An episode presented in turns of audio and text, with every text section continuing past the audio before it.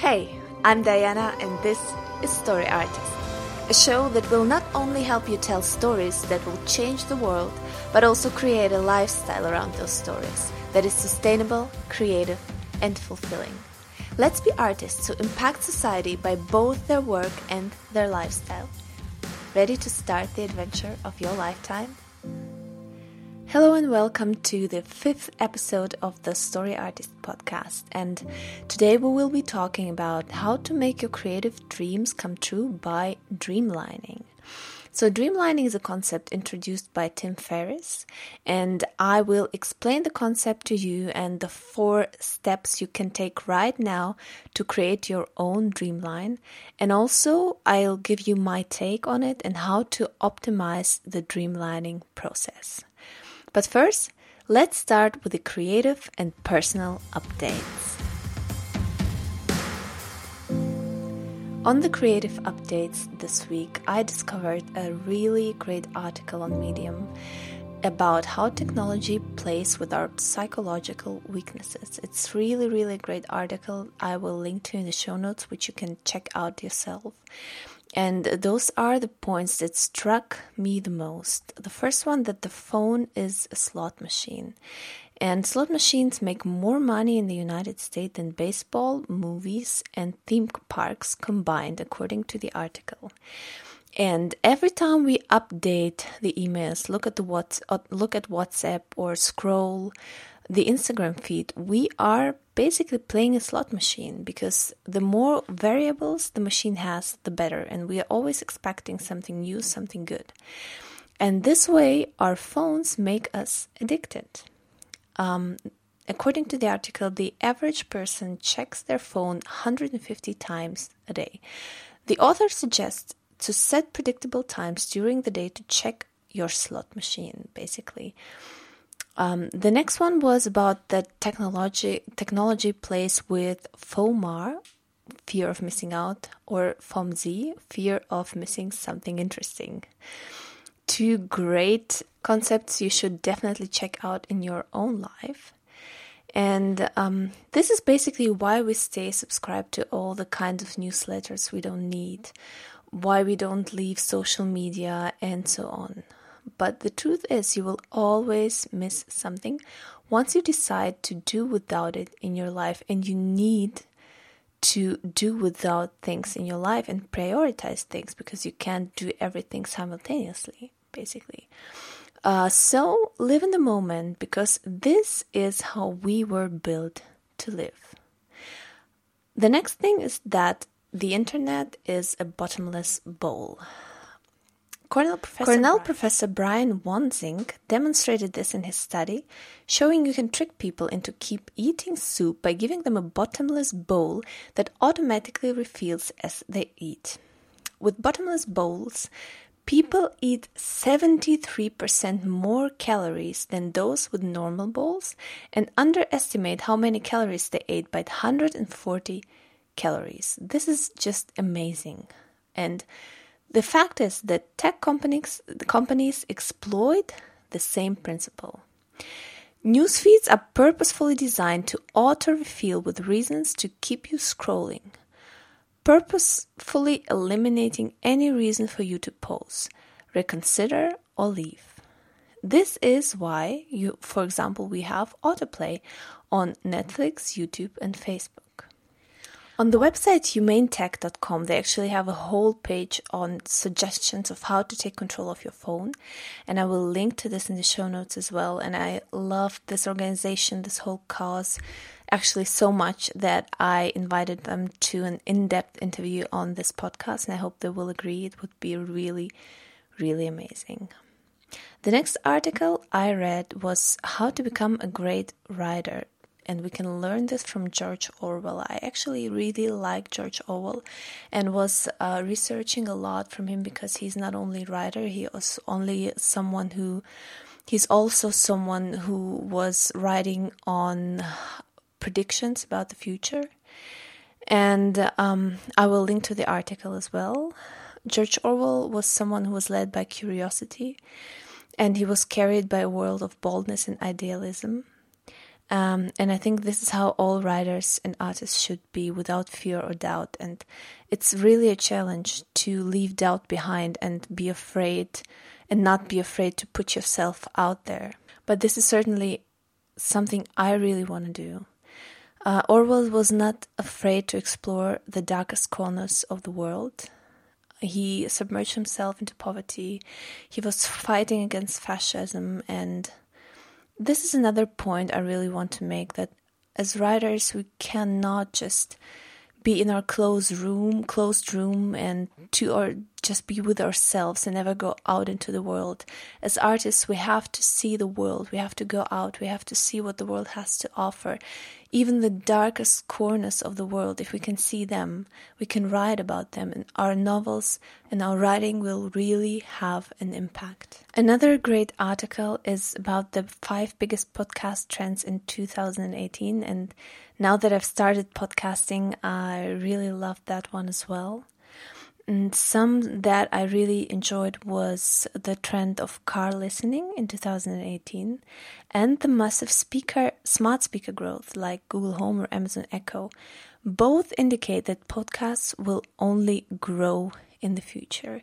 And uh, there was another thing they emphasized, which I love, that people who love podcasts really love podcasts. Audiences listen to all or most of 80% of the episodes they start which is amazing. Which means um, I know this from myself. When I listen to a show, I listen to the episode. I I really finish it, and I really do listen to every single episode of the show that I like. Which means for us podcast creators, everybody who's out there podcasting or maybe thinking about starting a podcast, once you have established a fan base, your listeners listeners will really remain true to you, which is amazing. Also, this one struck me. It was really interesting. 36% of the population do not know what a podcast is.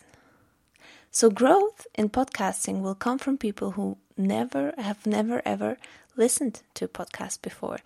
This means for us, we need to try to make our podcast as accessible as possible to those first time listeners so they can stumble upon them literally everywhere. On my personal update, I had a very intense week filming in Varna, Bulgaria for the air- airport in Dortmund. And uh, we walked 40 kilometers in four days, ate a lot of great food and cheap food.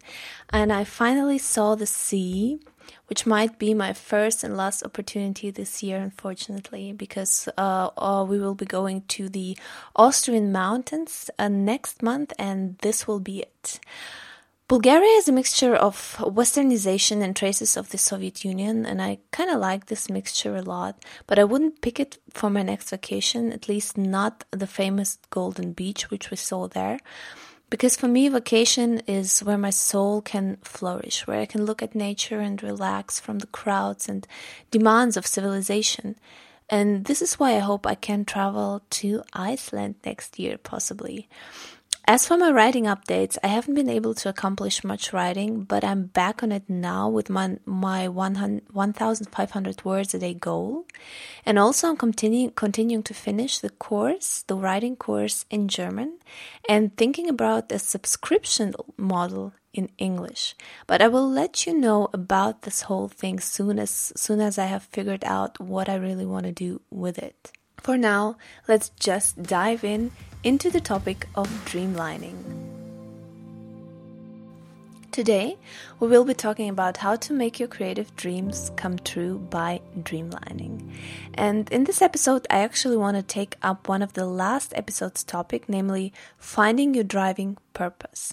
And uh, for this, I want to start with a quote from Alice in Wonderland in her conversation with the Cheshire cat. Alice, would you tell me, please, which way I ought to go from here? The cat. That depends a good deal on where you want to get to. Alice. I don't much care where. The cat. Then it doesn't much matter which way you go. And I really love that quote, and I noticed this with myself. I often drift through life, and this happened to me in the last year, I guess, without knowing exactly where to go. It's that things just fall upon me like weather, and um, all I do is react, but I'm not in control of my everyday life, and sometimes it feels like it doesn't really matter, right? As the Cheshire Cat's, cat reminds us, we need to know where we want to go first. And I love how Tim Ferriss puts it in his book, The Four Hour Work Week. What do you want is a question too imprecise to produce a meaningful answer. This is a question we are unable to answer, really. But if we generally think about what we want in life, the common answer is often happiness. And I don't think that this is an adequate answer either, because it's not really precise either, is it? What is happiness? How do you really define it? And Tim Ferriss urges us to think of the opposite of happiness and defines it no, not as sadness, as one would think, but as boredom. And why is boredom the worst of all evils?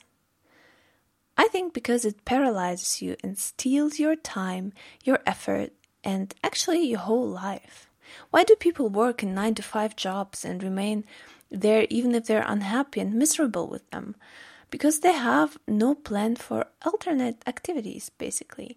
Why do celebrities fall into drugs and depressions once they have attained all the money and fame in the world? Because they don't know what to do next. Many live with the mantra I ju- I'll just work until I have an X amount of dollars and then I can do what I want. But what do you actually want? What happens once you reached this goal you set before yourself? And because we don't know the answer to this question, we postpone the working hard until basically our deaths because we want to evade the, uncertain- the uncertainty of what comes next. So, if boredom is the worst of all evils, instead of asking, What do I want? ask the question, What excites me? Because excitement is the opposite of boredom. And here, Tim actually introduces the exciting concept of dreamlining, which is a blend of dream and streamlining, and a technique for achieving your personal dreams based on writing them down and f- performing time and cost calculations on them. And in this episode, you'll need to do some dreaming and some digging. You'll need to let go of the limitations your mind is trying to impose on you right now. Limitations like money, time, commitments. You just need to dig deep into your soul and dream your ultimate dream. Be a kid again. Embark on an exciting adventure. This one is only for you, so feel free to be vulnerable and completely unrealistic with this. I will lead you through the step by step process, giving you actionable tips and tricks. Do this, and I bet your outlook on life will change. Ready for the adventure? Step number one get rid of the reasonable. A quote from George Bernard Shaw Maxims of Revolutionists The reasonable man adapts himself to the world. The unreasonable one persists in trying to adapt the world to himself. Therefore, all the progress depends on the unreasonable man. So, in the first step, you create two timelines one for six months and one for a longer period of time, like 12 months. And for each timeline, timeline, you write down up to five things you dream of having, being, and doing. So, having is both about material possessions but also other things like having a life partner or something like that. Being means what you want to be, for example, a great cook, fluent in Chinese, a best selling author, and so on. And doing are all the things that you can experience visiting Iceland, planting an apple tree, and so on. In this stage, don't censor or judge yourself, but be honest about your dreams instead of writing down what people expect from you. If you want a Ferrari, write down a Ferrari, not solving solving the world's hunger problem. This one can be tough for many because actually we never truly thought about what would excite us and make our lives more adventurous and more worth living. Think about what you would be most excited to wake up to in the morning. What would you do day after day if money was no option?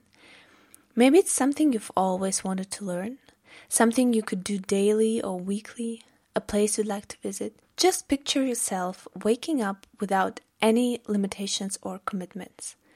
What would you do? How would you embark upon this new day? And now convert the being column into the things you need to do to get there. For example, if you want to become a best-selling author, the actionable part would be selling 2000 20,000 copies a week.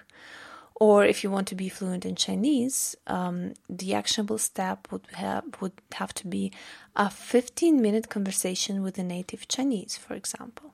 Step number two is choose the four dreams that would make the most difference.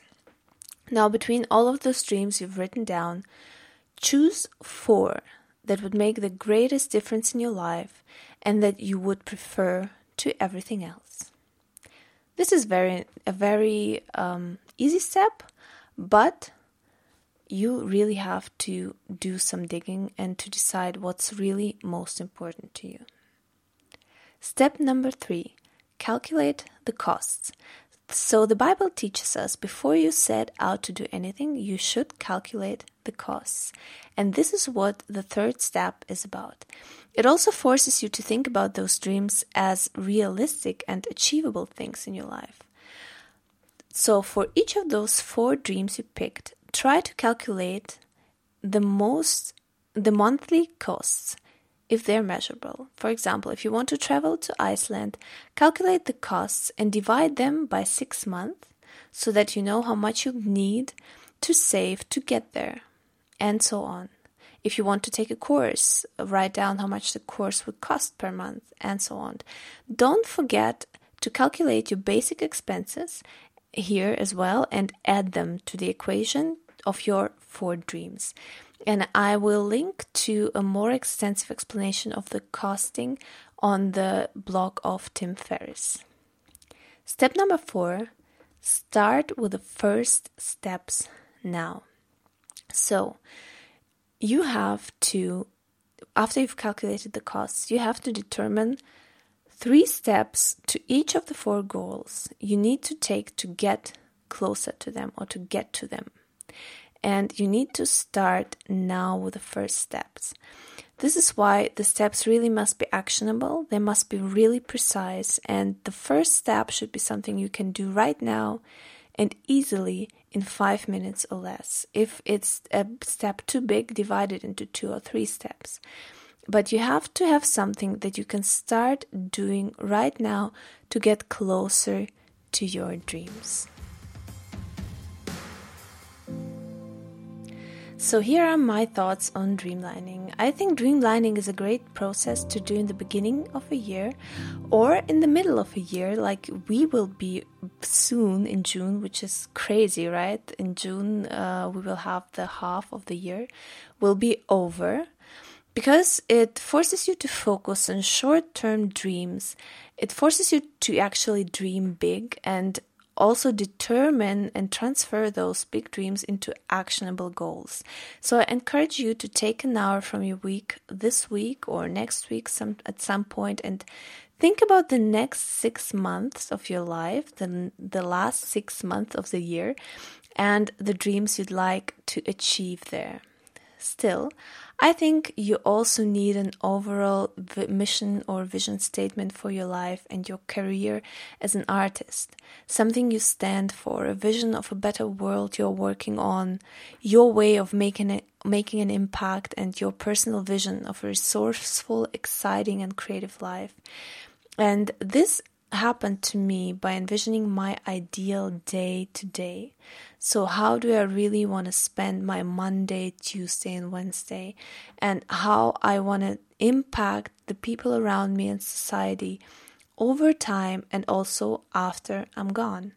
And having this simple statement, it's really work to sit down and think about it, write it all down and condense it into a short vision statement. But having it written down somewhere, you can always see it helps you refocus on what's important in your life and if those things you're doing actually align with um, the things uh, with your vision statement and where you want to get to in your life. And when I dreamline, I actually cannot help but think about business and money because um, it's perfect that I calculated the cost, but where will the money to do all these things actually come from? Especially if you're in just at the beginning of your career, and it's a tough question to ask because you're living paycheck to paycheck basically. And Money and art, this is what I want to be discussing with you next week on the topic that I think a lot about in the past month because money is really an issue and I really want to change my outlook about money. Um, and I really want to talk to you about how to finance your dreams and your art, how to actually deal with money as an artist. We will talk about practical tips and also changes in mindset that will help you rethink money completely. And here's also a short excerpt from my dreamlining. The four dreams I picked are creating a community and fellowship of writers who create something lasting and important. And my actionable step is working on the Inkling Fellowships uh, Fellowship as a course community. And I have this great idea, which I will tell you more about as soon as it's, I guess, um, yeah, more worked out. Um, my next goal is travel to Iceland, but only next year, and for that I'll need to have saved 400 euros per month. Um, one of the great, great things I really want to achieve is a stable income from my writing. And my actionable steps for that are to write the next two books and invest in marketing and finish my writing course. The fourth dream is become a book marketing and blogging expert. And for that, I really want to start investing in courses that will help me get further on, understand marketing, and understand business blogging. So, thank you for listening. I hope you enjoyed the episode. You can support me with a coffee a month on Patreon p-a-t-r-e-o-n dot com slash story artist so that, uh, that I can continue bringing you amazing content, content, I hope, and inspire and inform your creative life. So, I see you next week.